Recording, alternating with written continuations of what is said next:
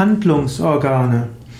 Im Vedanta spricht man von den fünf Sinnesorgane, den fünf Wissensorgane, genannt die Jnana Indriyas, und von den fünf Handlungsorganen, genannt Karma Indriyas.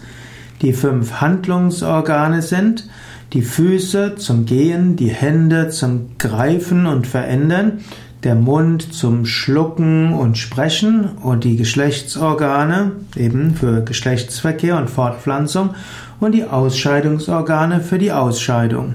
Das sind die fünf Handlungsorgane. Man kann sagen, diese stehen symbolisch für die fünf Dinge, die der Mensch machen kann.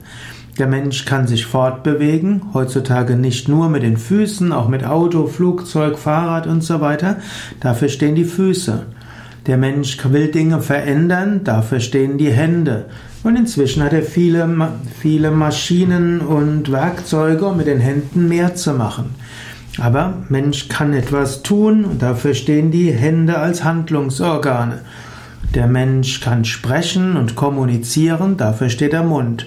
Heute gibt es für die Kommunikation noch viele andere Mittel, zum Beispiel Internetvideos und Podcasts, aber auch Telefon, Handy, Fax ne?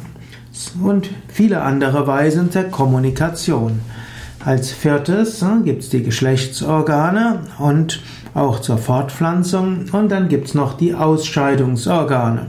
Man kann sagen, das sind die fünf Dinge, die der Mensch tut. Und eines hat der Mensch besonders weit gebracht, nämlich die Ausscheidung, zwar nicht mit seinen Ausscheidungsorganen, aber der Mensch schafft jede Menge Müll. Der Mensch ne, schafft nicht das, was in der Natur üblich ist. Was der eine ausscheidet, ist das ne, ist wichtig für den anderen. Der Mensch hat eine Menge Müll produziert, der für andere Lebewesen toxisch und tödlich ist.